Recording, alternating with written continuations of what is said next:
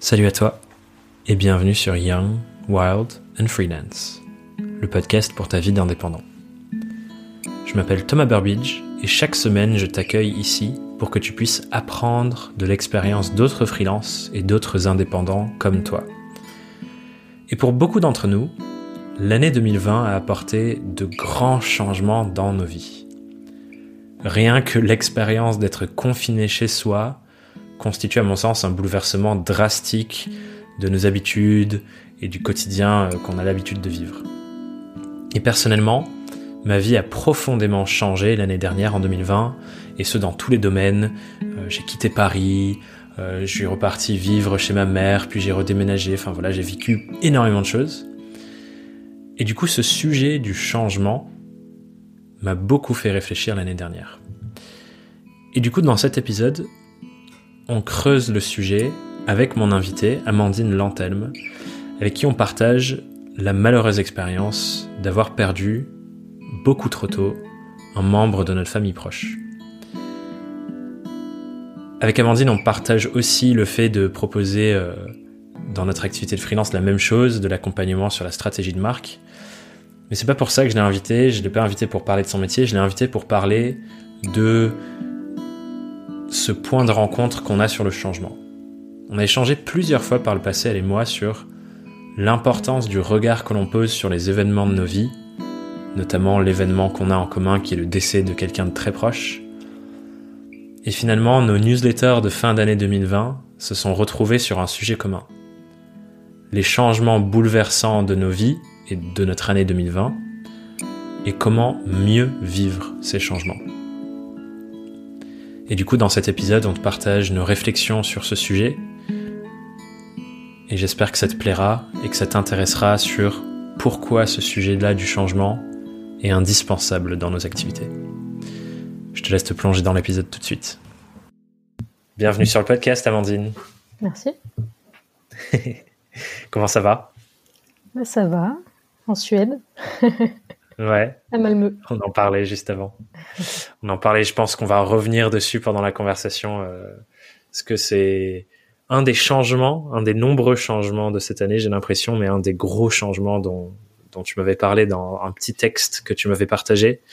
Et c'est un, ça fait partie des raisons que je voulais qu'on, pour lesquelles je voulais qu'on discute sur cet épisode. Mais avant de, avant de venir à ça, je te propose qu'on rentre directement dans la petite première question rituelle qui est Comment et surtout pourquoi est-ce que tu es devenue indépendante? Euh, Alors, je ne sais pas si on est nombreux dans ce cas-là, mais moi, j'avais pas du tout envie d'être entrepreneur et freelance à la base. Hmm. Euh, quand j'étais en agence, en fait, euh, je voyais quelques collègues qui étaient freelance ou qui se lançaient en freelance ou qui avaient fait du freelancing avant, et je me disais, mais comment ils font pour trouver des clients? Ça a l'air hyper compliqué. Enfin, euh, et moi, ça m'est un peu tombé dessus par hasard parce que j'ai pas trop eu le choix. Et aujourd'hui, je me dis, mais heureusement. et euh, en fait, j'ai commencé ma carrière euh, chez des, des, grands groupes euh, comme PepsiCo, Lactalis, Nestlé. Ensuite, je, je, je suis partie côté agence, donc j'étais euh, dans le marketing. Je suis partie côté agence en tant que planeur stratégique à Lille. Et, et, en fait, il faut savoir que les postes de planeur stratégique, la plupart sont à Paris, clairement. J'avais déjà eu de la chance de trouver à Lille. Euh, en région. Et, euh, et, après, quand j'ai cherché euh, du coup à revenir à Paris, donc voilà, j'ai vu qu'effectivement tout était sur Paris. Je me suis dit bon bah voilà, je vais faire ma carrière à Paris parce que j'adore ce métier. Et, C'était un peu tout tracé. et finalement, mon conjoint a eu une opportunité à Aix-en-Provence. Et, et, donc je connaissais pas du tout la ville et, et, je savais quand même que hors Paris ça allait être hyper compliqué et surtout dans des villes comme ça euh, à la limite, Lyon, tu vois, pourquoi pas, il y avait quand même quelques opportunités, mais, euh, mais la région PACA, je savais que c'était compliqué. Mais bon, voilà, je me suis dit, euh, c'est quand même hyper sympa comme région, la ville est, géniale. On y est allé pour visiter, on s'est dit que c'était vraiment sympa. Donc, donc voilà, je, suis quand même partie en me disant que bah, je, je verrais comment j'allais me débrouiller. Et puis j'ai commencé à, à chercher un, un CDI. Effectivement, c'était hyper compliqué j'ai commencé après à me dire bon bah si si je peux pas être planeur stratégique, je peux peut-être faire chef de projet ou autre. Donc j'ai commencé par faire ça en agence. Là pour le coup, il y avait du, du besoin, il y avait des offres. Et en fait, je me suis dit non mais enfin tu vois au bout de plusieurs mois, je me suis dit c'est pas ce que j'aime faire. Mmh. Euh, et donc j'ai décidé de revenir à voilà à mon métier euh, passion. Et, et, là, je me suis dit bah le seul moyen finalement de continuer à faire ça, c'est de me lancer en freelance et de bosser pour des agences parisiennes. à distance et puis d'y aller régulièrement parce que c'était vraiment pas loin. En plus, grâce à Wigo, c'était 10 euros le, 10 euros le trajet. Merci donc, Wigo. Vraiment pratique. Et donc voilà, donc en fait j'ai commencé comme ça et mais bon j'ai vraiment, enfin j'ai attendu bien six mois avant de prendre la décision en ayant vraiment exploré toutes les pistes. Et ensuite, je me suis lancée. Euh, et contrairement à beaucoup de freelances aussi qui, qui, potentiellement ont déjà un gros client, euh, tu vois, à la base, en se lançant. Quand ils se lancent, quoi. Moi, j'avais vraiment aucun réseau dans la région, rien du tout. Euh, ni à Paris pour le coup, en fait, parce que j'avais juste cherché des, des, jobs en CDI, mais voilà, aucun réseau euh, sinon. Euh, et donc, je me suis dit, bon, bah, je vais, je vais vraiment bien travailler mon, mon site, etc. Donc, j'ai passé du temps sur mes outils de com, alors que souvent, les mmh. freelances, quand même, commencent vraiment à bosser tout de suite. C'est un peu différent dans mon cas. Et, et ensuite, j'ai fait la prospection. Euh, donc dans un premier temps auprès d'agences et c'était un peu plus facile déjà qu'avec des entreprises tu vois parce que ils ont des vrais besoins sur notamment des compétitions etc des appels d'offres et, euh, et, du coup j'ai commencé à bosser assez vite euh, grâce à ça hmm. du coup au début tes clients c'était exclusivement des agences euh, ouais, qui avaient besoin d'externaliser des choses quoi ok ça. Et euh, est-ce que tu t'appelais dès le début Made with Curiosity ou c'était un rebranding de toi-même plus tard? Non, non, non, ouais, effectivement. Euh, là encore, je pense que je suis une des seules à avoir fait ça. Bon, c'était un peu mon métier aussi, donc, donc j'ai voulu, euh, j'ai voulu m'appliquer mes propres conseils quand même, tu vois, en me disant, je vais, je vais vraiment bosser mon branding. Donc j'avais quand même bien bossé euh, mon positionnement, ma plateforme de marque, tu vois, on en parlera peut-être, mais comme si j'étais une société finalement une marque et mes valeurs, ce que j'avais envie de, de transmettre et, et, du coup, j'ai quand même mis euh, deux mois à chercher, à, voilà, à, à, chercher un nom. Euh, je sais que mon entourage en pouvait plus, du coup. J'avais l'impression que j'allais, j'allais jamais y arriver. Puis il me disait, mais est-ce que c'est vraiment nécessaire? Puisque tu es freelance Pourquoi ouais. tu n'utilises pas juste ton nom propre, etc. Et, et moi, en fait, voilà, c'était ma, ma conviction était que j'avais envie de, de me créer une marque forte entre guillemets, qui me suive un peu euh, sur le long terme. Et j'ai bien fait parce qu'aujourd'hui, vraiment, euh, je m'appuie beaucoup dessus et je sais que ça ça plaît beaucoup et que, et que maintenant j'ai un territoire entre guillemets euh, de communication qui est assez riche, varié. Tu vois, je viens de créer mon compte Instagram et, et clairement j'ai des choses à dire autour de la curiosité notamment, enfin de, de, de plein de choses. Donc je pense que j'ai bien mmh. fait. Mais c'est vrai que c'est assez rare parce que la plupart des freelances commencent euh, effectivement à travailler tout de suite et moi j'ai pris le temps de me poser dessus pendant deux mois avant, de, de vraiment tout, tout, tout, fignoler entre guillemets. Et, euh, voilà. Mmh. Et j'avais une autre petite question tant qu'on est sur euh, the nitty gritty de ton activité au début. À partir de quand est-ce que tu t'es dit, euh, voilà, j'ai envie de me spécialiser dans le genre d'entreprise que j'accompagne, peut-être sortir un peu du travail avec les agences, même si tu travailles encore aujourd'hui avec des agences. C'est à quel moment où tu as, eu la prise de conscience de j'ai envie, j'ai envie, ou je me sens capable de passer en direct? Euh, En fait, euh, donc je me suis lancé en 2014 j'ai commencé à bosser pour des agences et je me suis sentie assez seule euh, en tant qu'entrepreneur, tu vois, comme, comme tous les autres. Donc du coup, j'ai intégré des associations d'entrepreneurs, notamment une mmh. association d'entrepreneurs euh, féminines, du coup entrepreneurielle euh, en PACA, mais aussi d'autres, des clubs d'affaires, tu vois, etc. Et en fait, euh, donc on, on, partageait nos expériences pour vraiment euh, s'améliorer sur plein de plein d'aspects. Tu vois, je faisais des mini conférences, ateliers, etc. aux autres sur mon métier, puis elle, elle aussi. Et en fait, petit à petit, je me suis rendu compte en échangeant que bah, il y avait plein de petites entreprises qui avaient besoin aussi de ces services-là, alors qu'à la base, clairement, moi, je bossais vraiment pour des grandes marques, tu vois, des grands groupes. Et donc, petit à petit, euh, j'ai des demandes, tu vois, de devis, etc., de, de, de, petits clients. Et en fait, je me suis dit, mais pourquoi, euh, pourquoi j'utiliserais pas ces méthodes-là, en fait, en les adaptant bien sûr, sans pour autant proposer des, des devis énormes et puis passer deux mois dessus, tu vois. Mais euh, mais en tout cas, je me suis dit que, que voilà, je me suis dit pourquoi ces petits clients n'auraient pas euh, droit aux, aux, mêmes méthodes entre guillemets, et pourquoi euh, pourquoi ils partiraient tout voilà tout de suite dans leur communication sans avoir euh, posé les bases de la stratégie, alors que c'est un, ouais. un, peu la base quoi. Donc du coup, j'ai commencé comme ça en fait à avoir des clients euh, sans avoir prospecté, vraiment juste par le biais du réseau. Hmm. Et, et de okay. plus en plus après je me suis dit que c'était vraiment plus intéressant pour moi et plus agréable de d'avoir le, le, le, dirigeant et le décisionnaire en direct parce que je travaille beaucoup pour des indépendants des, PE, des TPE des PME donc souvent c'est le cas euh, mmh. et du coup c'était hyper agréable de pouvoir euh, accélérer le processus de décision déjà, alors que quand tu bosses dans un groupe, souvent, moi, quand on était en agence, ils, nous demandaient, tu vois, des, idées d'innovation, et en fait, derrière, il y avait 20 personnes qui devaient valider l'idée, et en fait, du coup, elle était jamais validée, quoi. Donc, c'était un peu frustrant de pas pouvoir aller au bout de, de mes idées. Et donc là, euh, là avec les petits, c'est vrai que je pouvais le faire. Donc j'ai quand même continué à bosser pendant 3-4 ans, je pense, pour des grosses agences. Ça m'arrive encore de temps en temps quand même. Surtout que là, on vient de me contacter, voilà. Mais mais c'est toujours, enfin maintenant, je privilégie vraiment euh, les agences à taille humaine. Donc maintenant, je collabore aussi avec des agences, mais des petites. Donc euh, souvent 5 mmh. personnes, 3 même, dans lesquelles en fait, je, je suis une, je suis vraiment au même niveau que que les dirigeants avec lesquels je travaille et, et, on travaille vraiment de manière collaborative, alors qu'en agence avant, dans les, dans les grosses agences, c'était OK, on sous-traite ça, tu, tu, le fais dans ton coin, tu nous livres le document, c'est nous qui présentons au client, tu le vois pas, et tu sais pas ce qui. Voilà. Et il t'envoie même pas le, le, résultat du travail graphique. c'est vraiment, euh, c'était vraiment euh, une manière de faire qui me plaisait de moins en moins. Même si il hmm. euh, y, y, a des grosses agences aussi avec lesquelles je travaille qui sont quand même qui, qui fonctionnent différemment et c'est agréable. Mais voilà, donc euh, et puis après bien sûr euh, de plus en plus moi en fait mes valeurs ont évolué aussi euh, parce que j'ai essayé de changer de manière de consommer moi-même etc tu vois. J'ai fait beaucoup de coaching de développement personnel j'ai vraiment tout essayé hypnose etc et en fait tout ça a fait que j'ai un peu évolué et, je pense que du coup j'attirais aussi peut-être à moi tu vois des personnes qui avaient un peu les mêmes valeurs. Et du coup j'ai mmh. commencé à avoir vraiment des projets de plus en plus éthiques euh, que, ce soit euh, l'humain, tu vois, qui est mis au centre de l'entreprise et de la manière de manager, euh, des produits éco-responsables. Enfin, tu vois, c'est vraiment très large. Mais de plus en plus, j'ai eu des projets comme ça. Et là, en ce moment, ouais, j'ai vraiment, euh, vraiment beaucoup de, de, projets comme ça. Et, et c'est vraiment ce que j'ai envie de faire. Donc après, je, je me coupe pas non plus euh, des, des, autres demandes parce qu'en fait, au final, tu as toujours, enfin, c'est assez rare quand même que qu'il y ait quelqu'un qui vienne me voir euh, vraiment juste avec une idée, euh, une opportunité de business, tu vois, pour faire du fric, quoi. Souvent, il y a quand même une volonté derrière, une vision de leur métier, etc., qui est intéressante. Donc, euh, donc au final, je me hmm. coupe, je me coupe de personne, mais en tout cas, c'est le genre de projet que j'attire de plus en plus et que j'ai envie d'attirer, quoi. Hmm. C'est cool, merci d'avoir d'être arrivé sur ce truc de l'évolution de tes valeurs et de ce que tu as envie d'incarner aussi dans, ton travail, parce que je te l'avais dit, euh, une des raisons que je voulais discuter avec toi, c'était euh, sur ce thème de l'évolution ou du changement, qui est l'autre mot qu'on avait, avait mis dessus.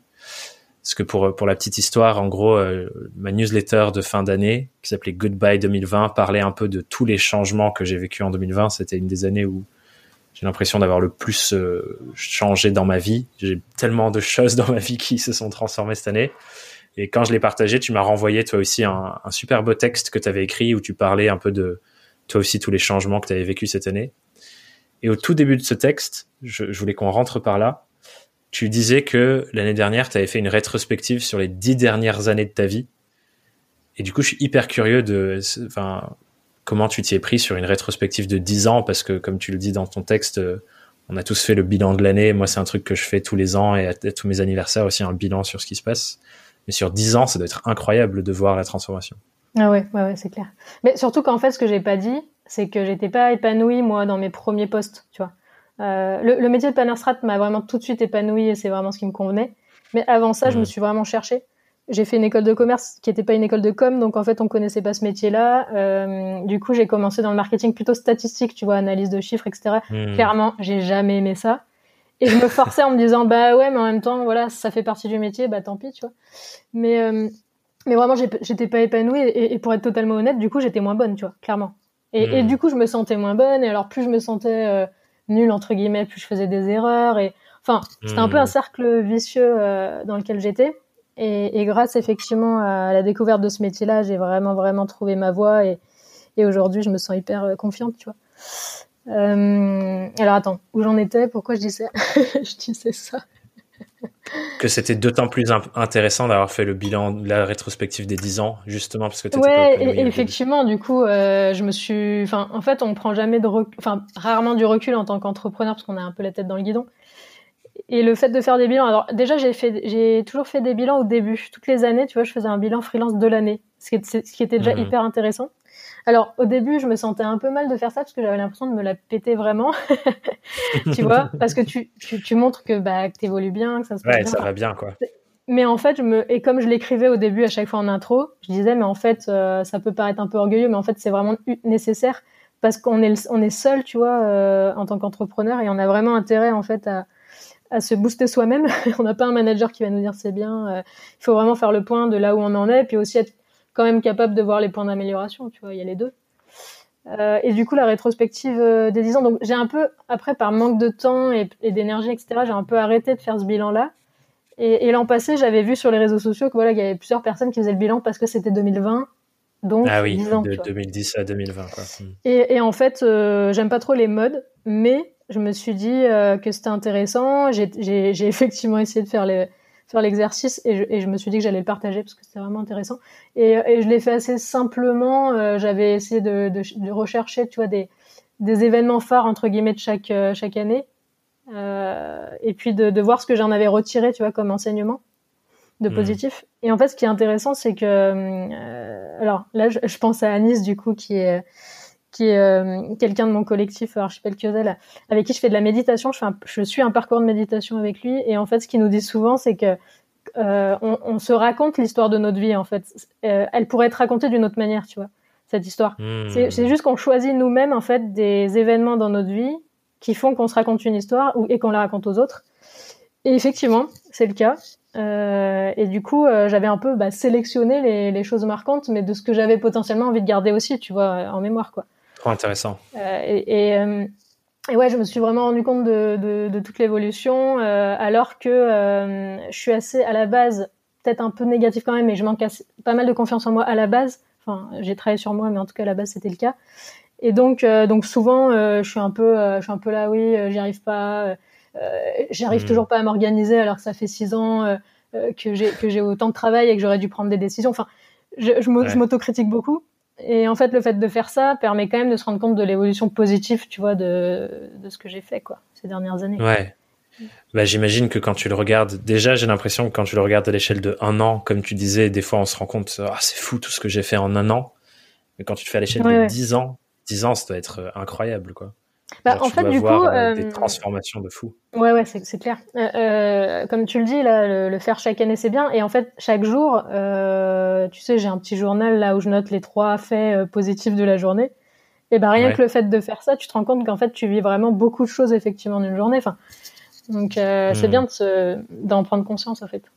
Ouais, ouais, bah ouais, c'est ça. C'est là, on est plus dans le prendre conscience de toutes les choses qui changent et évoluent et un autre, il y a un autre, un autre petit exercice que tu as fait dans, dans ce texte que tu m'as envoyé, qui est un truc que j'aime bien faire tous les ans aussi, c'est de poser un mot sur l'année, ou plusieurs mots sur l'année.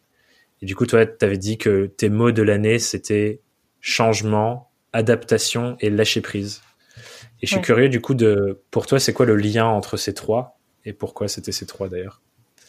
Euh, À la base, ouais, moi, je suis pas quelqu'un, enfin, donc maintenant ça va, mais à, euh, je sais pas, il y a dix ans, je pense que si je si je pouvais pas contrôler une situation, tu vois, ça me rendait malade, quoi. Au sens propre du terme, quoi. J'ai vraiment beaucoup de problèmes de santé liés au stress, à, à, à, la colère, en fait, tu vois, à la frustration, globalement. Et, euh, et du coup, euh, du coup, ouais, c'est un peu le côté, euh, tu peux pas contrôler et, et, tu te figes, en fait, ce que tu te dis, mais si, il faut que je le contrôle. Enfin, le, le, la non, non acceptation, acceptation du fait que euh, tu peux pas tout contrôler dans la vie.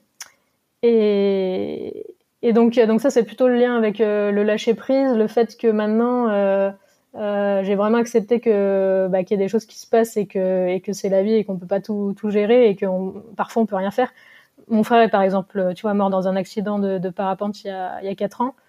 Et du coup, mmh. euh, voilà, enfin ça, ça te fait ça te fait prendre conscience déjà que la vie, effectivement, enfin tout n'est pas acquis et, et, rien n'est permanent. C'est un peu la citation que j'ai mise pour mon texte, pour illustrer mon texte. Ouais. Euh, mais du coup, ouais, le côté lâcher prise euh, de euh, ok, bah je peux rien faire pour cet événement qui est arrivé. Du coup, qu'est-ce que je vais en faire derrière En fait, euh, ça veut pas dire que tu peux pas être acteur, tu vois que tu dois rien faire, mais c'est qu'est-ce que tu vas faire après euh, de ça, mais à ton niveau, de, sur ce que tu peux gérer toi, enfin, ce sur quoi t'as ouais. prise quoi. Après, tu peux pas, tu peux influencer les autres dans, dans la bonne direction, les inspirer, etc. Mais tu peux pas non plus changer à leur place et faire les choses à leur place, tu vois. Donc, ouais. euh, donc il y avait ça. Après, euh, après, oui, ce qui est sûr, c'est que bah, c'était aussi lié au Covid, hein, ce texte que j'ai écrit. Euh, au début, moi, j'étais vraiment hyper angoissée au tout début. Bon, je regardais beaucoup les infos, donc euh, forcément. Il y a peut-être une corrélation entre voilà. les infos et l'angoisse. Donc j'avais j'avais fait quand même pas mal de crises d'angoisse au tout début. Et en mmh. fait, euh, là, pas du tout. Tu vois, c'est fou en fait le, le, le regard qu'on peut porter sur quelque chose qui est la, un événement qui est le même, enfin tu vois, qui peut se reproduire, mais mais nous en fait où on a pris vraiment de recul, le truc nous passe au-dessus. Et là en fait, j'ai juste décidé de, de, vivre ma vie et d'être heureuse, etc. Quoi qu'il arrive. Et, et à la limite, si on doit m'annuler un billet d'avion euh, à cause de ça ou, autre, je me dis bah c'est comme ça, c'est pas grave, j'irai plus tard. Enfin, tu vois, je me voilà, je me je, me sens pas frustrée à cause de de ces événements-là. Après, bien sûr, bien sûr que pour des gens qui doivent changer de métier, comme certains de mes clients, euh, à cause de ça, la, la valeur dire ça, tu vois, c'est pour ça qu'à la fin de mon article, je disais, bah, c'est quand même pas facile pour euh, pour certains, clairement. Et, et, à mon avis, ils tireront les enseignements positifs de cette situation que plus tard. Alors que moi, j'ai vraiment de la chance parce que j'ai vraiment euh, toujours toujours eu du boulot, etc. Mais en tout cas, euh, ouais, c'est dans tous les cas, c'est intéressant de de surfer sur la vague entre guillemets, de se laisser porter et, euh, et de faire au mieux, quoi. ouais. Et ce que j'entends dans ce que tu dis, effectivement, c'est qu'il y a il y a cette cette sorte d'impermanence, comme tu disais, euh, c'est euh, la situation que tu avais utilisée, c'était rien n'est jamais acquis, rien n'est permanent. Et ce que j'entends du coup dans Rien n'est permanent, c'est un peu le concept de l'impermanence qui peut être partagé parfois dans le bouddhisme ou ce genre de choses. Et que comme rien n'est permanent, il y a des changements constamment, certaines choses sur lesquelles on a du contrôle et d'autres sur lesquelles on n'a pas. Et j'ai l'impression que du coup, c'est cet apprentissage de bah, là où j'ai du contrôle, bah, changer les choses en, là où j'ai du pouvoir, et là où j'en ai pas, juste lâcher prise en me disant bah voilà, c'est ça fait partie de, des choses de la vie et je suis capable de m'adapter. Ouais, après c'est vrai que ça veut pas dire qu'effectivement, ouais, c'est ça, ça veut pas dire qu'il faut pas être acteur, tu vois, parce qu'en fait, euh, la plupart des gens, moi la première, hein, je pense, euh, se plaignent, tu vois, de plein de choses qui vont pas, et en réalité, c'est juste qu'ils prennent pas les décisions, tu vois, c'est c'est c'est juste ça, quoi. Mmh. donc donc là, j'ai envie de dire, euh, ouais, faut pas non plus se dire, bah je fais rien, je me laisse porter. Enfin, non, il y a quand même plein de décisions à prendre pour vivre la vie qu'on a envie de vivre, etc. Mmh. Clairement, c'est comme c'est comme aussi pour la pour la pollution, etc. Il y en a plein qui disent mais de toute façon ça sert à rien que je change de manière de consommer parce que de toute façon les grandes industries elles continuent. Mais les grandes industries elles continuent pourquoi? Parce que tu consommes aussi, tu vois. Donc en fait, je pense vraiment qu'on peut euh, agir sur euh, plein de choses et qu'il faut le faire. Mais il y a des choses sur lesquelles pour le coup euh, on peut pas agir quoi. Après moi je suis je suis pas bon j'ai j'ai écrit beaucoup là-dessus aussi. Le côté karma, genre oui tout arrive pour une raison. Alors euh, je suis d'accord qu'il y a plein de choses. En réalité, il n'y a pas vraiment de coïncidence dans la vie, de hasard. C'est souvent euh, des choses logiques, tu vois. Par exemple, tu as attiré à toi des choses parce que tu as vibré, entre guillemets, cette énergie-là, etc. Ok. Mais après, quand on me dit euh, tout arrive pour une raison et si même la mort de quelqu'un, etc. Non, tu vois. moi, en fait, je pense hmm. que, que, que tout n'est pas auto-centré sur toi déjà. Donc, clairement, par exemple, pour un décès ou autre, pour moi, c'est ça n'a vraiment rien à voir. Mais après, la question, c'est ce que tu en fais de, de, de ça, quoi. Ouais, clairement. Comment est-ce que tu parlais d'histoire tout à l'heure, quelle histoire tu te racontes dans ta propre tête sur le, sens de cet événement Parce que tu peux clairement euh, dire euh, toute ta vie, euh, j'ai pas de chance, il m'arrive que des, merdes, etc. Et, du coup, tu attires tout ça parce que tu tu tu, bah, tu vis de manière à l'attirer de toute façon inconsciemment, quoi. Et, hmm. Alors que tu pourrais très bien voir ces choses-là de manière positive, quoi. Et c'est hmm. vrai que ouais, l'impermanence, bah, de toute façon, la vie, c'est le changement. Et je me rends de plus en plus compte quand même qu'en fait, j'ai aussi écrit ça, je crois, mais euh, il y a des fois où j'avais prévu des choses. Par exemple, euh, avec un partenaire, je pensais qu'on allait vraiment énormément travailler ensemble, faire plein de choses. Et pas du tout, tu vois. Genre, rien ne se fait. Mais en même temps, je lutte hmm. pas contre. Tu sais, je me dis, bah, c'est comme ça, tu vois, si rien ne s'est fait, c'est qu'il y a sûrement une raison. Et après, par, par ailleurs, il peut se passer, passer quelque chose avec quelqu'un avec qui je j'avais pas d'atome crochet à la base et je mais en fait, il se passe des choses de, assez exceptionnelles aussi de, de ce côté-là. Et en fait, il y a aussi le, le fait que tout peut changer. Je trouve ça hyper excitant aussi, tu vois, de se dire que rien n'est écrit et que demain, euh, il peut se passer plein de choses. Euh. Ouais, c'est hyper intéressant. Mais je trouve ça effectivement euh, très juste ce que tu rappelles sur le fait de c'est pas une posture passive en fait. Genre mm. lâcher prise et être en capacité d'adaptation face au changement, c'est plus une question de moi la question que j'aime bien me poser quand je suis face à ce genre de choses, c'est où est-ce que moi j'ai du pouvoir face à ce qui est en train de se passer? Tu parlais du décès de ton frère, euh, on a déjà parlé tous les deux aussi du fait du décès de mon père aussi. Et c'est une question que je me suis posée plein de fois euh, depuis, c'est par rapport à cette situation, où est-ce que moi j'ai du pouvoir? Et du coup, là où j'ai du pouvoir, c'est comme tu dis, euh, changer mon regard dessus, ne pas me dire c'est la fin de la vie, mais plutôt le début de quelque chose, et, et changer l'histoire que j'ai dans ma tête face à cet événement. je pense que les décès, c'est un, un, des plus difficiles à gérer, mais les autres de la vie aussi, quand il se passe un truc, genre t'as un client qui, qui part ou une mission qui s'annule ou ce genre de choses, on peut aussi se poser cette question de, ok, voilà, comment, où est-ce que moi j'ai du pouvoir sur cette situation et qu'est-ce que je peux faire pour que ce soit euh, entre guillemets positif, mais en tout cas ça m'aide à avancer vers mes objectifs. Mm. Ouais, c'est clair. Il y a un autre truc que tu disais dans ce texte, du coup, sur tout ça qui est intéressant. Tu disais, le changement m'a toujours fait peur, j'ai l'impression que tu as, bien changé ton, ton, regard sur le truc depuis. Mais je me demandais, j'ai une réflexion qui m'est venue, je me disais, est-ce que quelque part, c'est pas vrai pour tout le monde sur un truc précis à un moment donné que ça nous fait peur quelque part le changement? Je je bah Après, euh, il y a quand même des gens aventuriers dans l'âme, tu vois. Euh, comme l'était mon frère d'ailleurs pour le coup.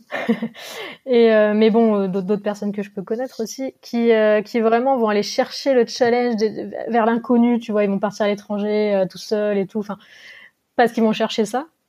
Et moi à la base, vraiment comme je l'expliquais, là en arrivant ici, tu vois, rien que le fait d'aller demander quelque chose en anglais alors que je parle anglais, tu vois, juste parce que c'est pas le même pays, etc. Ça me stressait un petit peu, tu vois.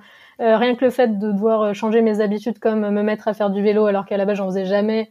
Euh. Je me disais mais attends parce que les pistes cyclables sont pas du tout pareilles et tout. Tu, tu, tu te paumes un peu au début. Enfin, et ben rien que ça, tu vois, ça, ça me stressait un petit peu quand même. Alors que euh, j'ai déjà bien évolué sur le sujet.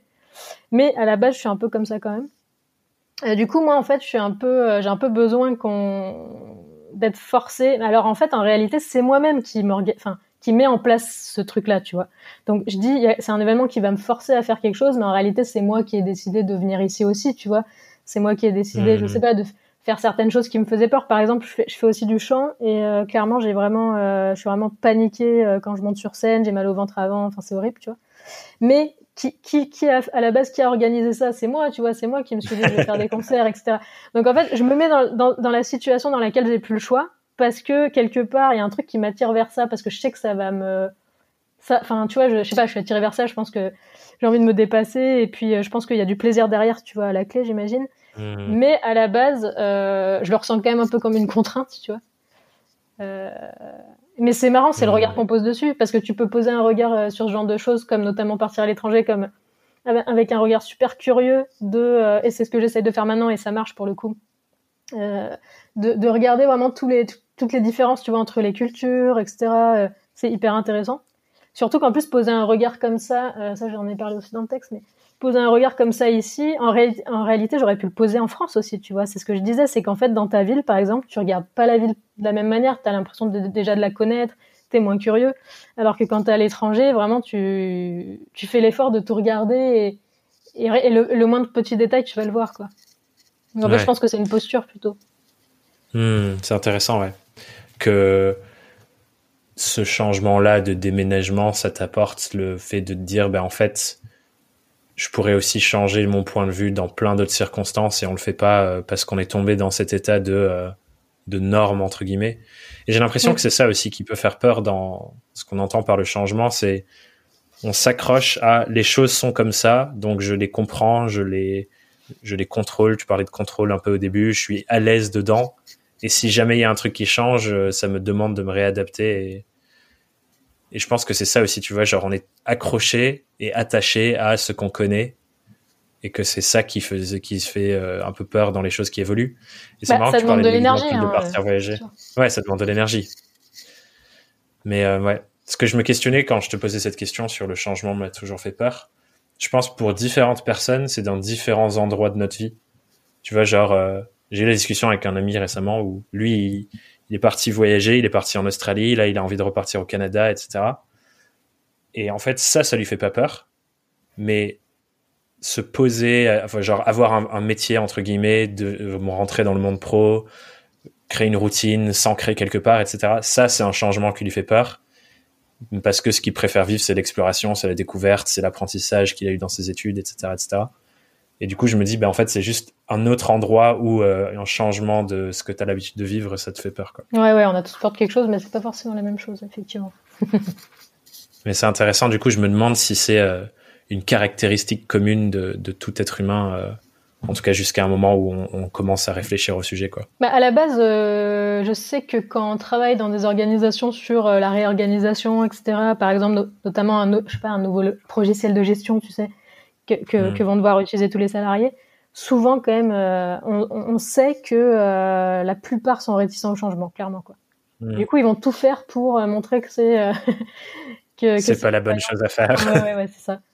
Et, une fois que par contre qu'on a adopté le, le nouveau réflexe, tu vois, enfin la nouvelle façon de travailler, bah ça va tout seul quoi au final. Et après on, on se rend compte que c'est mieux quoi. Ouais. Du coup, je suis curieux de, avec ton déménagement notamment en Suède, je suis curieux de comment est-ce que cette nouvelle posture de euh, je regarde le changement sous un, autre œil, pardon, je regarde le changement sous un autre œil, qu'est-ce que ça fait, qu'est-ce que ça t'apporte dans ton activité? Qu'est-ce que ça t'apporte dans ta vie de freelance de te dire en fait le changement c'est une bonne chose, on s'adapte et ça m'apporte des choses? Bah alors c'est vrai que j'avais déjà fait euh, beaucoup de formations quand même avant.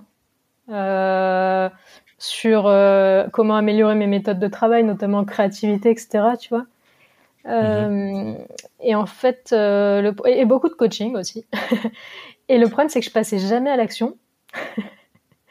enfin, j'exagère un peu. En vrai, ça reste dans ta tête, bien sûr. Il y a des choses que tu utilises petit à petit quand même sans t'en rendre compte, tu vois. Mais globalement, je, je mettais pas vraiment beaucoup en application ce que j'avais appris, alors que je trouvais ça génial. Donc bon, je pense qu'il y avait une raison, hein, tu vois. Enfin, on a tous des blocages après, euh, psychologiques ou autres. Et là, en fait, euh, bizarrement, tu vois, il y a des trucs qui se débloquent quand même, alors que j'ai pas fait beaucoup plus qu'avant, mais c'est juste que je pense que c'est la posture qui change. Et là, je commence vraiment à, changer des choses, que ce soit en, déléguant davantage de choses, en sous-traitant des choses, euh, que ce soit en lançant, euh, je sais pas, tu vois, voilà, j'ai créé mon compte Insta Pro. Euh, c'est pas non plus un énorme changement, mais en tout cas, euh, j'ai décidé sur un coup de tête, je l'ai fait le dimanche et voilà, tu vois, je me suis dépêché. C'est parti. Après, j'ai commencé à écrire des micro-articles, comme je disais tout à l'heure, sur des sujets qui m'intéressent. Enfin, bref, j'ai eu plein d'idées euh, que je commence à mettre en application, alors que souvent, moi, je reste un peu quand même euh, dans. Bon, j'ai fait, j'avais fait un profiling, tu sais, de quel est ton type de personnalité, etc. Moi, je suis vraiment euh, très créative, mais beaucoup dans, dans l'intellectuel, tu vois, mental. Et ce qui m'intéresse le hmm. plus, en fait, c'est pas forcément la, toujours la mise en œuvre, mais beaucoup la réflexion. et du coup, hmm. souvent, en fait, euh, par manque de temps aussi et d'énergie, tu vois, je sortais pas forcément les idées jusqu'au bout, j'allais pas forcément au bout. Et là, du coup, je commence à le faire. Et là, en fait, de plus en plus, je me dis, euh, ouais, en fait, faut tester des trucs, faut, faut faire des, des, choses intuitivement sans, tu vois, sans, sans trop prendre, même si t'as pas pris le temps de réfléchir pendant trois mois avant. Enfin, je suis beaucoup plus spontané, hmm. on va dire. C'est intéressant. Du coup, ce que j'entends, c'est que ça t'aide à mettre en action des choses que tu avais dans la tête depuis longtemps et que tu. Ouais, c'était peut-être les peurs en fait qui, qui, me bloquaient et, et là, j'ai un peu moins quoi. C'est vrai que comme je vois, hmm. en fait, euh, je m'étais quand même fait des films. Alors, c'est le cas aussi de beaucoup de personnes à qui j'en parlais, tu vois, sur l'étranger.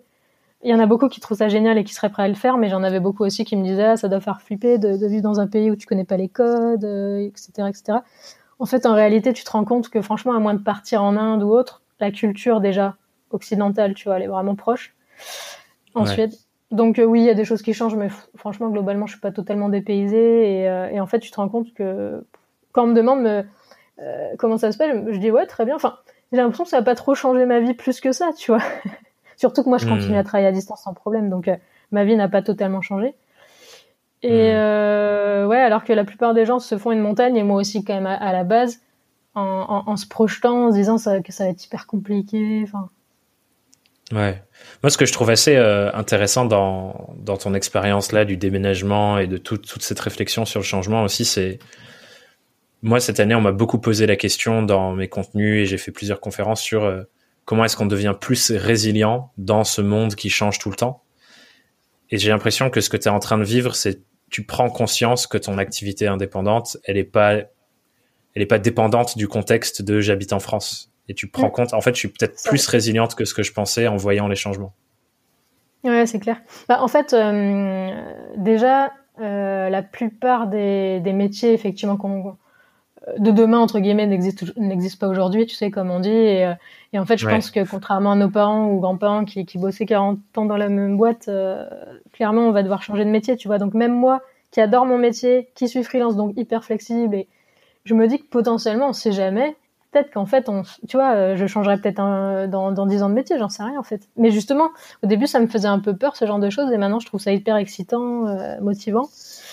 Et, et, et, je me dis, on a la chance de, bah, c'est un peu ce que je disais dans l'article aussi. Mais ouais, on a la chance de pas savoir de quoi demain sera fait, et finalement, c'est, ça peut être vu comme, comme positif et une chance, quoi. Ouais. C'est fou, je trouve, ce, ce, changement de perspective de j'ai pas envie que demain change et ça peut être paralysant à euh, j'ai trop hâte et je suis trop curieux de voir ce que demain va m'apporter parce que ouais c'est ça. c'est vraiment la posture qui change quoi. Après bien sûr euh, comme je le mettais je pense dans l'article aussi. Bon bah on va pas vers une amélioration globale côté écologie tu vois. Enfin côté côté terre. Donc clairement euh, on, ouais ça donne pas forcément trop envie de se retrouver dans 50 ans parce qu'à mon avis ça va être quand même compliqué tu vois. Mais en tout cas, d'un point de vue perso, moi je trouve ça hyper excitant tous les challenges qui sont à relever parce que ça va nous mettre au pied du mur et que clairement on va devoir se bouger en fait. Et là, le Covid, pour le coup, c'était un peu ça. Euh, par exemple, le mmh. Covid a révélé euh, bah, le, fait que certaines personnes se sentaient mal dans leur vie, dans leur métier, dans leur couple, etc. Tu vois, parce que au final, c'était un peu ce qui s'est passé. C'est pas que ça, ça a créé, euh, ça a pas créé toute pièce des choses, euh, ça a pas détruit des choses alors qu'il y avait rien à la base. Tu vois, c'était juste des choses qui étaient fragiles, qui ont été détruites. Enfin, c'est juste un révélateur en fait, je pense. Hmm. Euh, et donc euh, on a, euh, on s'est un peu retrouvé face à nous-mêmes, notamment pendant le premier confinement, tu vois, euh, où en fait, euh, si t'étais pas bien avec avec toi-même, clairement tu tu le remarquais tout de suite, quoi. Ouais. Et donc donc moi perso, j'avais fait beaucoup, voilà, j'ai fait beaucoup de développement personnel pendant cette période-là en prenant soin de moi, en me rendant compte que j'en avais besoin, et ça m'a fait vraiment beaucoup de bien. Euh, j'ai dansé, chanté, etc. Tu vois, et c'est des choses que j'aurais jamais faites sans. Et du coup, hmm. Ouais, du coup, je me rends compte que tous les, toutes les difficultés euh, auxquelles on, on, fait face, euh, elles révèlent euh, des choses qui sont intéressantes après pour s'améliorer, quoi. Ouais, c'est intéressant. Parce que du coup, justement, il y a un petit passage du texte où tu parlais du premier confinement que j'avais gardé de côté. Tu avais écrit Le premier confinement m'a fait prendre conscience que les freins inutiles qu'on se met disparaissent rapidement quand on n'a pas le choix. J'ai l'impression c'est un peu ce que tu, ce que tu dis là. Ouais quand t'as un truc qui vient se mettre en face de toi, genre euh, voilà, regarde-moi en face, enfin, bah, finalement t'as t'as pas de frein, alors que peut-être ça fait des années que tu te dis et que tu te trouves des excuses de ben non, je peux pas faire ci parce que machin euh, machin. C'est en gros euh, fuir un peu les, les problèmes parce que tu peux les contourner pendant un moment, tu vois. Et, et que si t'as pas vraiment un, un si t'es pas au pied du mur, ouais, entre guillemets, ben tu, tu le feras jamais, tu changeras jamais quoi. Hmm. C'est un peu, c'est un peu l'idée. C'est intéressant parce que du coup, la réflexion qui me vient en te disant ça, c'est comment est-ce que je peux chercher davantage, mettre plus de conscience sur dans quel endroit de ma vie et de mon activité je suis en train de me mettre des œillères en mode euh, je contourne le problème et comment je peux commencer à le résoudre avant d'être au pied du mur. Ouais, ce qui est sûr en fait, c'est que euh, déjà, enfin pour ça, il faut avoir un temps de réflexion euh, et donc ne pas être dans l'état dans le guidon non-stop, tu vois, c'est sûr. Donc moi qui le suis tout le temps, euh, je fais quand même hmm. du coaching et de la méditation, des choses comme ça qui font que j'ai quand même un, peu de temps, tu vois, pour euh, prendre du recul. Et c'est juste, c'est, grâce à ça que je peux euh, que je peux prendre des décisions, etc. Tu vois. Sans ça, je pense que hmm. du coup, tu, tu restes dans la même dynamique. Et, et quand je disais j'aime pas le changement, par exemple, c'est tout con, mais j'avais un nouveau masque PowerPoint, tu vois, suite à, ma, à mon rebranding. Et ben, et ben, franchement, le fait que ça me demande de réorganiser un peu mon travail habituel, je me disais ouais, mais je vais perdre du temps. Enfin, tu vois, j'avais pas envie. Et, euh, et rien que le fait, euh, ouais, vraiment de euh, de prendre conscience de ça, tu vois, après tu te dis mais en fait c'est vraiment parfois tu dois investir un peu de temps pour prendre du recul sur des choses, mais après ça va t'en faire gagner aussi, tu vois. Donc c'est et, en tant que freelance, souvent on fait passer les clients avant. toujours, alors que c'est pour nos clients aussi qu'on doit se remettre en question régulièrement. Euh, c'est important quoi. Et, et c'est vrai que moi, en tout cas, euh, ouais, comme tu disais tout à l'heure, j'ai vraiment euh, pris conscience que. Alors, j'avais l'intime conviction quand même que ça, que mon déménagement n'allait pas trop impacter mon activité, tu vois, parce que j'ai vraiment, ça fait cinq ans, je pense que j'ai vraiment pas de trou dans mon planning et tu vois, je, suis assez confiante. Mais, mais quand même, et là, c'est vrai que ça m'a, ça m'a montré que, en fait, ça, ça, ça montre euh, l'étendue des possibles. Tu te dis, mais en fait, il n'y a pas de limite. En fait, c'est, c'est, c'est, euh, une fois que, une fois que, enfin, il y a eu le confinement de passé et puis le, le, déménagement, je me suis dit, putain, mais on peut tout faire dans la vie. En fait, limite, je pourrais aller à l'étranger, euh, bosser de je sais pas où, de n'importe quel pays à l'autre bout du monde, et il y aurait aucun souci, je pourrais continuer, tu vois. Donc ça, hmm. ça ouvre des perspectives quand même euh, à, la base que j'avais pas du tout. Euh, ça ouvre des perspectives aussi, bien sûr, en termes d'activité aussi, de, de services à proposer. Il y a tellement de choses à faire au final. Et après, le tout, c'est aussi de trouver du plaisir dans, dans ça. Donc après, il faut aussi se poser sur toutes les activités qu'on peut euh, développer et se dire c'est quoi qui me fait vibrer aussi quoi. Ouais, et pour ça du coup effectivement j'entends euh, de nouveau l'importance de, se créer ces bulles pour prendre du recul, prendre un temps pour réfléchir. Moi je fais beaucoup ça par l'écriture et, euh, je pense que c'est hyper important pour justement au fur et à mesure analyser qu'est-ce que j'aime, qu'est-ce que j'aime pas, qu'est-ce qui se passe bien avec mes clients, qu'est-ce qui se passe pas bien, comment j'optimise, tester des choses aussi comme tu dis, peut-être aller à l'étranger voir si ça me plaît pour voir et se mettre dans des situations où on voit et on vit des changements pour se, se rendre compte est-ce que c'est pour nous ou pas. Mm. Et du coup, je me, ça me fait, mm, j'ai envie de te poser une question sur ça. Si tu dis que tu es souvent la tête dans le guidon, à ton sens, qu'est-ce qui te manque pour avoir plus de ces espaces de respiration euh, dans ta propre activité? Bah, Après, c'est hyper complexe en réalité comment chacun fonctionne parce que moi, ça fait 4 ans que je bosse sur moi avec différents outils. Euh, et, franchement, je suis pas encore arrivée à, tu vois, j'ai même fait une psychothérapie, etc. Mais je suis pas encore arrivée totalement à comprendre euh, encore exactement tous les freins, tu vois, parce qu'il y, a des raisons hyper profondes qui remontent à l'enfance, etc. sur certains freins. Donc en réalité, euh, il y a aussi le fait qu'il faut, il faut pas non plus culpabiliser dans ces cas-là, tu vois. C'est-à-dire que j'en suis consciente et il faut prendre conscience de ça. Mais après, il faut aussi lâcher prise en se disant, bah, si je l'ai pas fait, c'est sûrement qu'il y a une raison, c'est que tu as des, des protections, tu sais. Tu te mets des, hmm enfin, tu te protèges de certaines choses d'une certaine manière et donc c'est utile à un moment T et après, euh, euh, après, euh, faut juste pas que ça dure trop longtemps si, si ça te sert plus, plus tard, tu vois, c'est un peu l'idée. Donc, euh, donc ouais, moi en gros, euh, je pense qu'il y a plusieurs choses. C'est le fait de pas savoir dire non à la base, mais mmh. le fait de pas savoir dire non, c'est lié à j'ai envie de plaire à tout le monde. Enfin, tu vois, il y a le regard des autres est important. Enfin, en fait, il y a plein de, c'est lié à plein d'autres choses qui sont plus profondes, ouais. Et, et, à la base aussi le fait que je sois passionnée partout de nature, tu vois, qui fait que je me dis, mais tout est intéressant. Donc quand on me dit, mais trie les projets qui arrivent, mais non, ils sont tous intéressants, je peux pas. Ouais, c'est dire. Hein.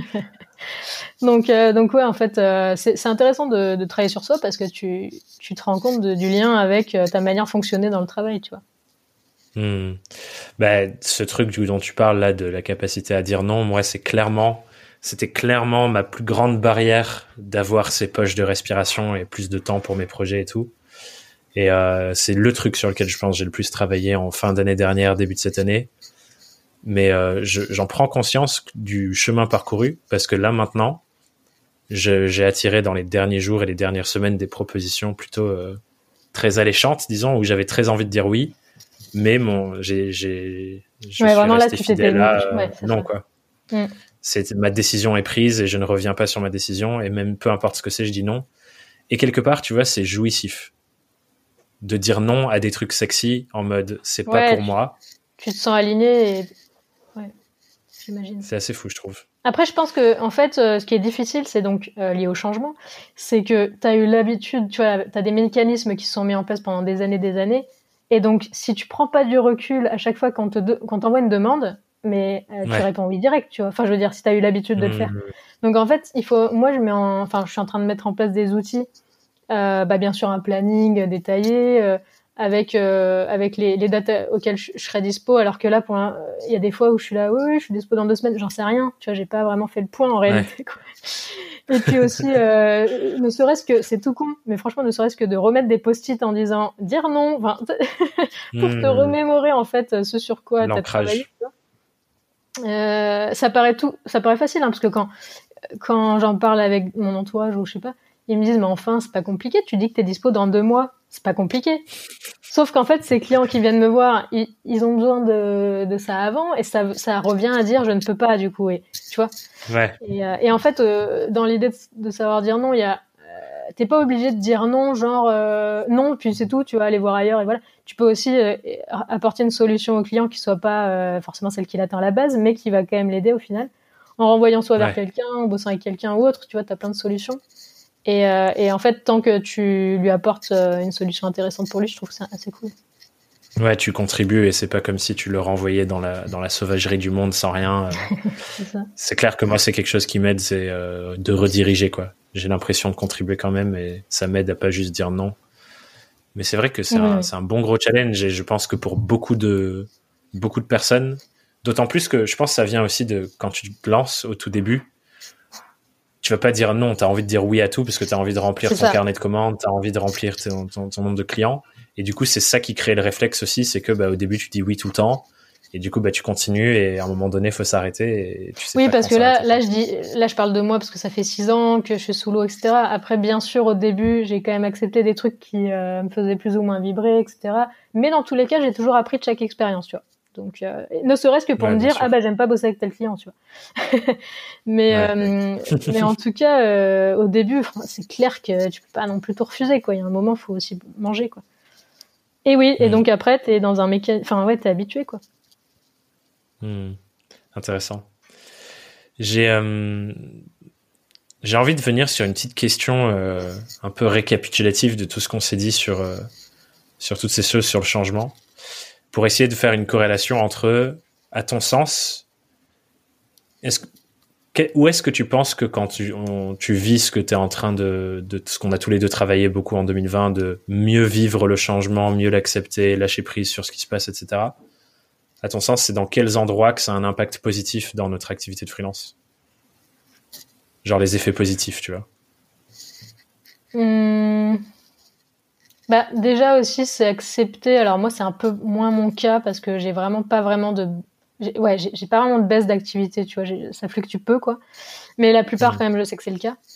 Et, euh, et, déjà, ouais, c'est accepter en fait euh, ces moments, tu vois, euh, et, et, ne pas les vivre hyper mal en fait, en se disant, euh, ok, bah en fait, une activité de freelance, effectivement, rien n'est jamais acquis, ça peut bouger, etc mais du coup que tu profites de ces moments-là, tu vois, pour prendre du temps pour toi, toi et te et, euh, regagner de l'énergie, tu vois, euh, bosser sur plein de trucs, genre ta com, etc.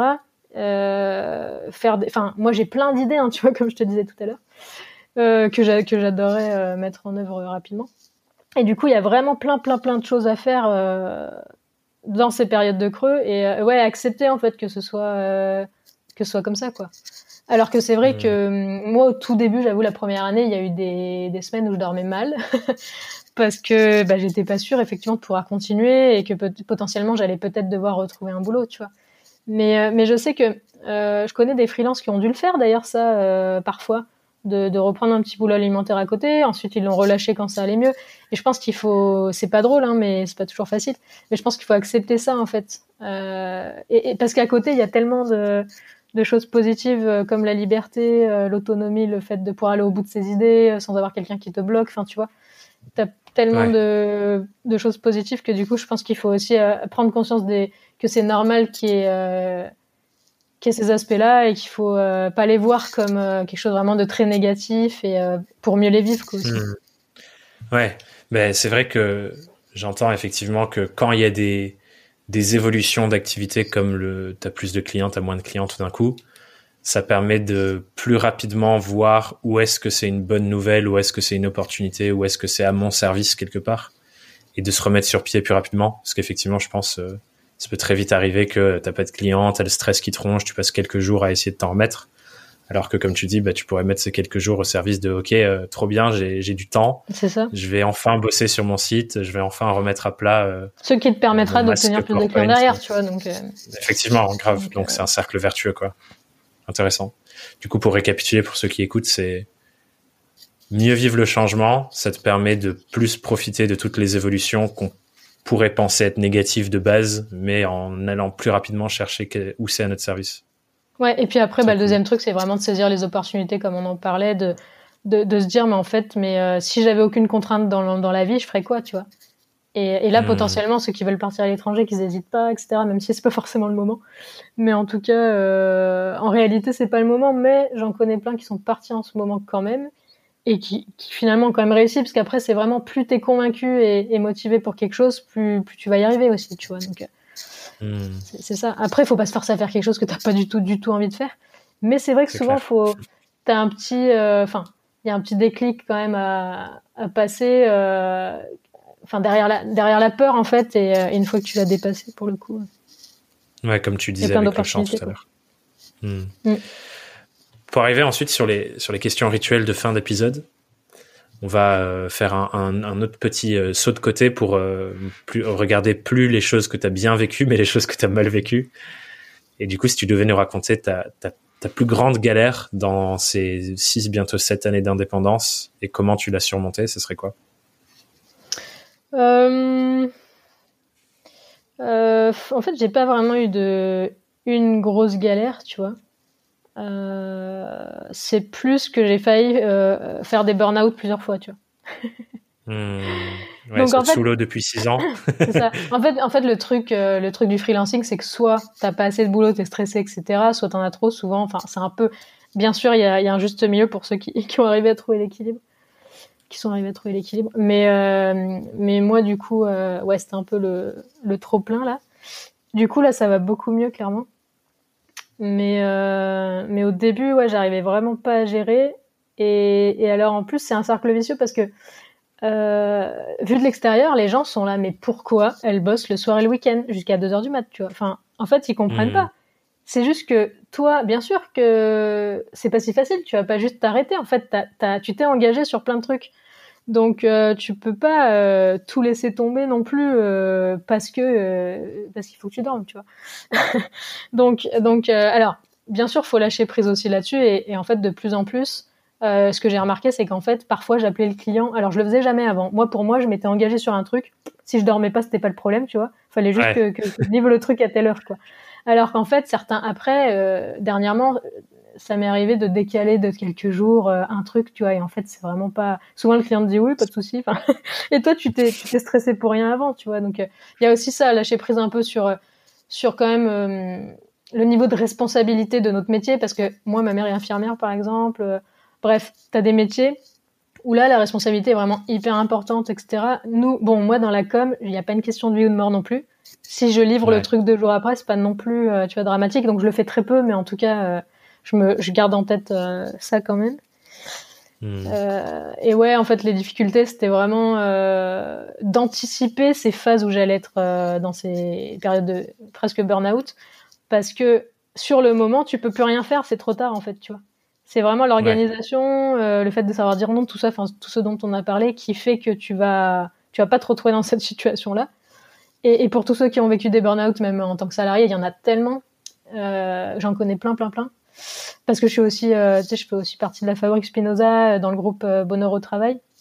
Du coup, j'ai ouais, entendu plein plein de témoignages là-dessus. Et ces gens-là, en fait, à la base, euh, ouais, ils le voient venir, mais en fait, ils savent juste pas comment sortir de ça, tu vois. Et c'est juste qu'un jour, ils se lèvent. Moi, ça m'est pas arrivé à ce point-là, mais un jour, ils, ils, peuvent plus se lever, quoi. Et là, c'est le corps qui, qui mmh. lâche. Et moi, j'étais ouais. vraiment à la limite pour le coup. Mais, mais maintenant, ce qui est bien, c'est que je le vois venir. Et du coup, j'ai les signes avant-coureurs, tu vois. Et du coup, je, je, je, suis plus dans cette situation aussi, euh, aussi mauvaise. De manière aussi intense. Ok, merci pour ce partage. Euh, je pense effectivement que ça se joue beaucoup sur euh, créer des systèmes qui nous permettent d'anticiper et de voir ça arriver avant que ce soit entre guillemets trop tard, quoi. Bah, D'où l'intérêt euh, de prendre du temps pour soi, un moment pour prendre du recul. Et... Ouais, c'est clair, trouver cet équilibre. Trop bien, merci. Et du coup, euh, peut-être que c'est en lien avec ça, mais peut-être pas aussi, mais la deuxième question, c'est si tu étais face à Amandine qui se lance en 2014, ce serait quoi le, le conseil que tu lui donnerais? Euh, bah d'avoir confiance en, en, elle en fait. Euh, parce que euh, je sais que je suis pas la seule dans ce cas-là mais moi en fait mon entourage avait peur pour moi tu vois. Euh, de bah, que j'y arrive pas en fait. Alors pas parce qu'ils pensaient que j'étais pas capable tu vois. Vraiment juste parce que eux-mêmes c'est un peu les pro leur propre peur qu'ils projettent tu vois. Eux-mêmes ils ouais. se sentaient pas forcément capables de faire ça. Et du coup ils se disaient ouais c'est risqué etc alors que franchement en réalité le risque il était très très enfin j'aurais retrouvé un job, tu vois, derrière, et c'était pas grave, quoi, tu vois. Il y avait, c'était pas, il y avait, il y avait pas des gros enjeux, j'avais pas de famille ni rien. Et donc, euh, du coup, euh, à l'époque, c'était, c'était moi qui les rassurais tout le temps. Donc, à chaque fois que je les avais mmh. au téléphone, euh, c'était oui, mais je vais y arriver, etc. Euh, et donc, euh, je sais que j'en ai, pour en avoir parlé avec pas mal de, de freelance, que c'est le cas de beaucoup de personnes. Alors, il y en a qui ont la chance quand même d'avoir euh, un entourage proche qui vraiment qui les soutiennent à fond et c'est génial. Mais en tout cas, quand c'est pas le cas, faut pas, faut pas non plus le prendre pour soi et se dire que du coup, bah, on va pas y arriver, tu vois. Moi, j'avais mmh. l'intuition que j'allais y arriver en fait. Donc du coup, même si j'ai jamais confiance en moi, j'avais cette intuition quand même. Et donc je l'ai quand même suivi. Et en plus, prendre des risques, ça veut pas dire justement que qu'on peut pas changer d'avis, tu vois. C'est-à-dire que oui, tu t'essaies de te lancer, tu n'y arrives pas. Euh, ça, ça, marche pas au bout d'un an, bah tu, tu, tu, changes de euh, tu, changes d'idée, tu réorientes, etc. Tu, tu trouves un, un, job alimentaire à côté, j'en sais rien. Tu vois, t'as plein de solutions. En fait, pour moi, euh, c'est juste des, des expérimentations à faire. Et tant que t'as pas expérimenté, tu, tu sauras jamais si ça marche ou pas, tu vois. Il faut pas bah forcément voir euh, l'échec comme un échec. C'est des expériences intéressantes. Alors qu'en France, c'est vrai qu'on a peur de l'échec, c'est dévalorisé, etc. Euh, alors qu'en fait, si tu testes et que tu n'y arrives pas comme ça, bah, tu feras autrement et c'est mm. pas non plus. Euh. Du coup, où est-ce que tu penses que Amandine en 2014 pouvait avoir encore plus confiance en elle? Euh... Et c'est ça ton conseil que tu lui donnerais? bah, Alors, c'est vrai que je l'ai fait, mais, euh, mais j'étais quand même stressée. C'est aussi pour ça que je dormais pas, tu vois. Euh, Parce qu'au final, si j'avais juste écouté mon intuition, moi je savais que j'allais y arriver je pense que j'aurais bien dormi. et là, le fait, le fait que mon entourage me dise euh, Mais t'as des clients là? Et là, et là, et là, genre toutes les semaines. Et en fait, j'ai eu la première année euh, trois mois de creux, tu vois. Et c'était, bien sûr, juste avant de, de, ne plus avoir euh, l'aide Pôle emploi. Euh, hmm. Et donc, c'est à ce moment-là qu'il me disait Bah là, faut se bouger là, en fait, parce que là, t'as plus d'aide, c'est mort dans une semaine. Enfin, et c'est pile quand j'ai plus eu l'aide que j'ai jamais plus eu de, de, de creux dans mon activité, tu vois. Et moi, je le sentais en fait bizarrement. Après, c'était juste le hasard aussi, j'en sais rien. Mais en tout cas, euh, je sentais qu'il y avait moyen que ça marche parce que j'avais. Après, bien sûr, si tu fais rien pour, il n'y a pas de raison que ça marche. Mais moi, j'avais planté les graines en allant, euh, en, faisant de la prospection, etc. Tu vois. Ouais, mais du coup, l'impact de toutes ces, tous ces warnings extérieurs, c'est ça qui faisait que c'était dur à vivre. Donc, euh, ouais, je pense que c'est bien d'écouter les autres parce que c'est toujours intéressant d'échanger avec les autres, clairement. Euh, ça te renvoie une image aussi. Enfin, tu vois, c'est intéressant, c'est un miroir, quoi. Mais il faut quand même aussi euh, s'écouter soi et, euh, et, pas juste, ouais, pas juste écouter les autres, quoi. Ok, trop cool. Merci pour ce partage. Et la dernière question qui est ma préférée, c'est une question à poser aux gens qui nous écoutent pour qu'ils prennent un temps pour réfléchir sur leur activité, mais aussi leur vie de freelance au sens global. C'est quoi la question? Euh, bah en ce moment, en fait, euh, quand je donne des cours, là, je parle euh, du, du cercle d'or. Euh, tu sais, why, hmm. how, what. donc, en gros, le why, quoi, le pourquoi. Et donc, en gros, c'est la raison d'être, quoi, de, de ce que vous faites. En fait, la plupart des freelances, contrairement à une entreprise où, où, tu as une marque commerciale, où, où souvent ils travaillent un peu cette vision, etc., parce que dans la com, tu en as besoin il y a quand même beaucoup de freelances qui le font pas, en se disant que euh, ça suffit pour eux de, bah, de vendre leur service, tu vois, tout simplement. Genre, je suis web designer, bah, je vends du web design, quoi, point. Ouais. et en fait, non, en fait, on le fait tous différemment. Euh, on peut avoir le même métier, mais le faire différemment. Et c'est comme euh, quand je travaille pour une entreprise. Moi, j'ai bossé sur mon image comme je l'ai fait pour une entreprise, avec c'est quoi ma vision des choses, du, de mon métier, du monde, qu'est-ce que j'ai envie d'apporter, tu vois, par le biais de mon métier, parce que son métier ou ses méthodes, etc., ça c'est le moyen d'y arriver. Mais, euh, mais du coup, tu peux avoir une vision quand même euh, intéressante. Quoi. Et euh, hmm. donc voilà. Je pense que c'est bien. Donc la question c'est bah, quel, est, quel est votre pourquoi, votre raison d'être, ouais, je pense. Ok. Et donc l'ikigai aussi, c'est intéressant à faire. Ouais, c'est un bon outil pour ça aussi, ouais. ouais. Trop bien. Je partagerai le, le, le, cercle d'or et, et l'ikigai dans les notes de l'épisode. En plus, ça prend pas trop de temps, c'est assez efficace et invitation d'exercice pour les gens qui viennent de finir cet épisode, c'est trop cool. Merci beaucoup Amandine pour, euh, pour toutes ces discussions. Pour, euh, pour ceux qui veulent venir discuter avec toi, suivre ton travail, en savoir un peu plus sur, euh, sur tous les changements que tu es en train de vivre, je les envoie où? Bah, On mettra en lien, je pense, LinkedIn, Facebook, la page Facebook et le, et le compte Insta Pro. ouais, Made with Curiosity, c'est ça? Yes, c'est ça. Euh, et, ouais, je, vais, je vais écrire euh, de plus en plus, je pense, euh, des, mini-articles aussi, réflexions. En fait, de plus en plus, il y a un... Alors, j'ai créé un compte pro différent sur Instagram, différent du compte perso, mais en même temps, il y a de plus en plus une fusion quand même entre la vie perso, la vie pro, tu vois, dans, dans ce que je fais. Les valeurs, etc. Et du coup, j'ai envie d'écrire effectivement des espèces de réflexions quotidiennes ou hebdomadaires euh, sur des sujets qui sont pas forcément que pro, mais en fait, c'est comme le changement, tu vois. Après, tu fais le lien euh, de manière intéressante avec, avec hmm. l'activité, quoi. Ok, très bien. Ben, merci beaucoup, Amandine, pour cette discussion et un grand merci à, à tous ceux qui nous ont écoutés aussi. très cool cette discussion. Merci beaucoup à toi.